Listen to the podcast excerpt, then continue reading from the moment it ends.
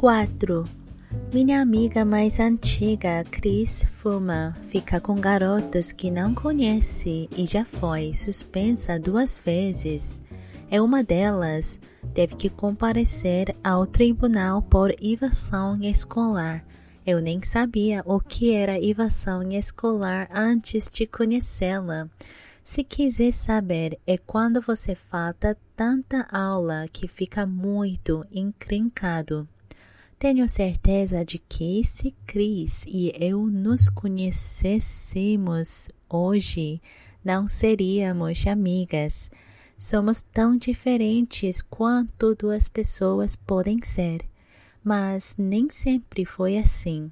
No sexto ano, Cris gostava de papéis de carta, festas do pijama e de passar a noite acordada vendo filmes de John, John Huffs, como eu. Mas no oitavo ano, ela começou a fugir depois que meu pai dormia para se encontrar com garotos que tinha conhecido no shopping. Eles a traziam de volta antes do amanhecer. Eu ficava acordada a noite toda, morrendo de medo de ela não conseguir chegar antes de o meu pai acordar, mas ela sempre voltava a tempo. Cris não é o tipo de amiga com quem se conversa todas as noites ou almoça todos os dias. Ela é como um gato de rua. Vem e vai quando quer. Não fica presa a um lugar ou uma pessoa. Às vezes fico dias sem ver Cris e de repente, no meio da noite, ouço uma batida na janela do quarto e é ela, empole... empoleirada na magnolia. Eu já deixo a janela destrancada só por precaução.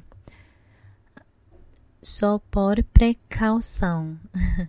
Chris e Margot não se suportam. Chris acha Margot muito estressada e Margot acha que Chris é meio bipolar.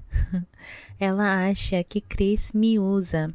Chris acha que Margot me controla. Acredito que as duas estão um pouco certas, mas o mais importante é que Chris e eu nos entendemos bastante. Isso conta bem mais do que as pessoas pensam. Cris me liga quando estamos a caminho de casa. Ela disse que a mãe está insuportável e que vai passar umas, hora, umas horinhas lá em casa e será que temos algo para beliscar? Cris e eu estamos na sala dividindo um pote com restos de nhoque quando Margot chega, depois de deixar Kitty no churrasco de fim de temporada da equipe de natação. Ah, oi! Em seguida, ela vê o copo de coca diete de Chris na mesa de centro sem o descanso de copo. Será que você pode usar o porta-copos? Por favor? Assim que Margot sobe a escada, Chris exclama: Meu Deus, por que sua irmã é tão babaca? Coloca um descanso de copo debaixo do copo dela. Você está achando todo mundo babaca hoje. É porque todo mundo é. Chris revira os olhos para o teto e exclama: Ela precisa relaxar mais. Do quarto, Margot grita: Eu ouvi isso. Era o objetivo, responde Chris, raspando o último nhoque do pote. Eu suspiro. Ela vai embora logo, logo. Passou tão rápido. Chris dá uma risadinha debochada.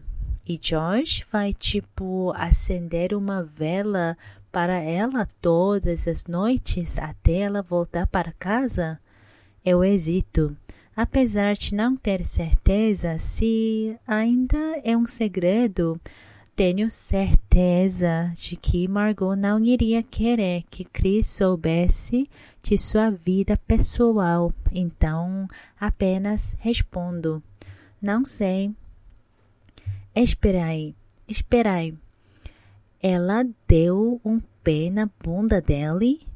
Com relutância, assinto mas não fale nada para ela. Ela ainda está muito triste. Margot, triste. Chris cutuca as unhas. Margot não possui emoções como o rosto de nós, humanos. Você só não a conhece direito. Além do mais, nem todo mundo pode ser como você. Ela abre um sorriso largo. Cris tem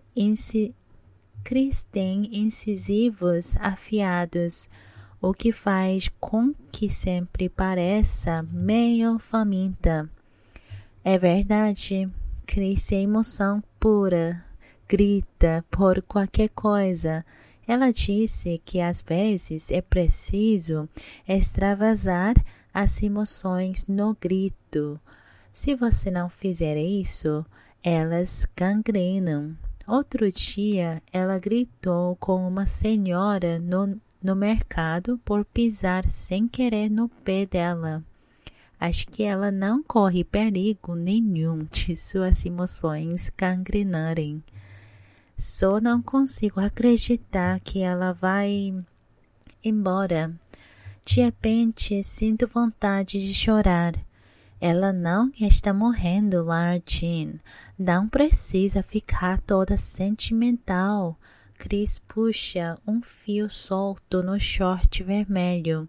Ele é tão curto que quando ela está sentada dá para ver a calça a calcinha, que é vermelha para combinar com com o short.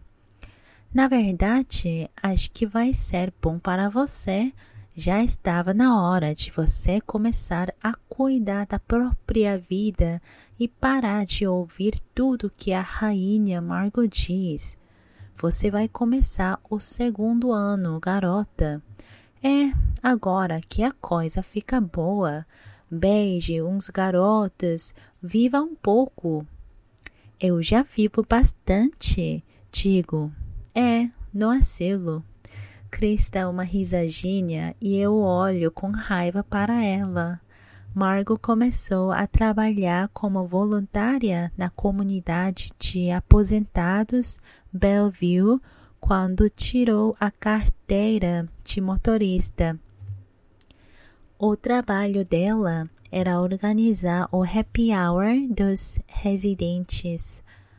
Eu ajudava às vezes nos servíamos amendoins em tigelas e bebidas, e às vezes Margot tocava piano, mas normalmente era Stormy quem cuidava disso. Stormy é a diva de Bellevue. Ela bota ordem no galinheiro. Gosto de ouvir as histórias dela e da senhora Mary. Ela pode não ela pode não ser tão boa de papo por causa da demência, mas me ensinou a tricotar. Tem um novo voluntário lá agora, mas sei que para os para os residentes de Bellevue, quanto mais gente melhor, porque a maioria recebe poucas visitas. Eu devo voltar logo, sinto falta de ir lá e não gosto nem um pouco de ver Chris debochando disso. Aquelas pessoas viveram mais do que todos que conhecemos juntos. Digo a ela: tem uma senhora Storm que trabalhou na USO. Ela recebia cem cartas por dia de soldados apaixonados por ela e um veterano que perdeu a perna uma vez mandou uma aliança de diamante. Cris parece interessada de repente. Ela ficou com a aliança? ficou, admito. Eu acho errado ela ter ficado com a aliança, já que não tinha intenção de se casar com ele. Mas ela a mostrou para mim e era linda. Tinha um diamante cor-de-rosa muito raro. Aposto que, aposto que vale muito dinheiro agora. Essas dorme parece ser foda, diz Chris, a contra a contragosto. Que tal você visitar Bellevue comigo? Sugiro. Podemos ir para o happy hour. O Sr. Perelli adora dançar com as garotas novas. Ele vai ensinar você a dançar o foxtrot. Chris faz uma cara horrível, como se eu tivesse sugerido um passeio pelo lixão da cidade. Não, obrigada. Que tal eu levar você para dançar? Ela indica o teto com o queixo. Agora que sua irmã está indo embora, podemos nos divertir de verdade. Você sabe que eu sempre me diverto. É verdade. Chris sempre se diverte, às vezes até um pouco demais, mas é diversão de qualquer jeito.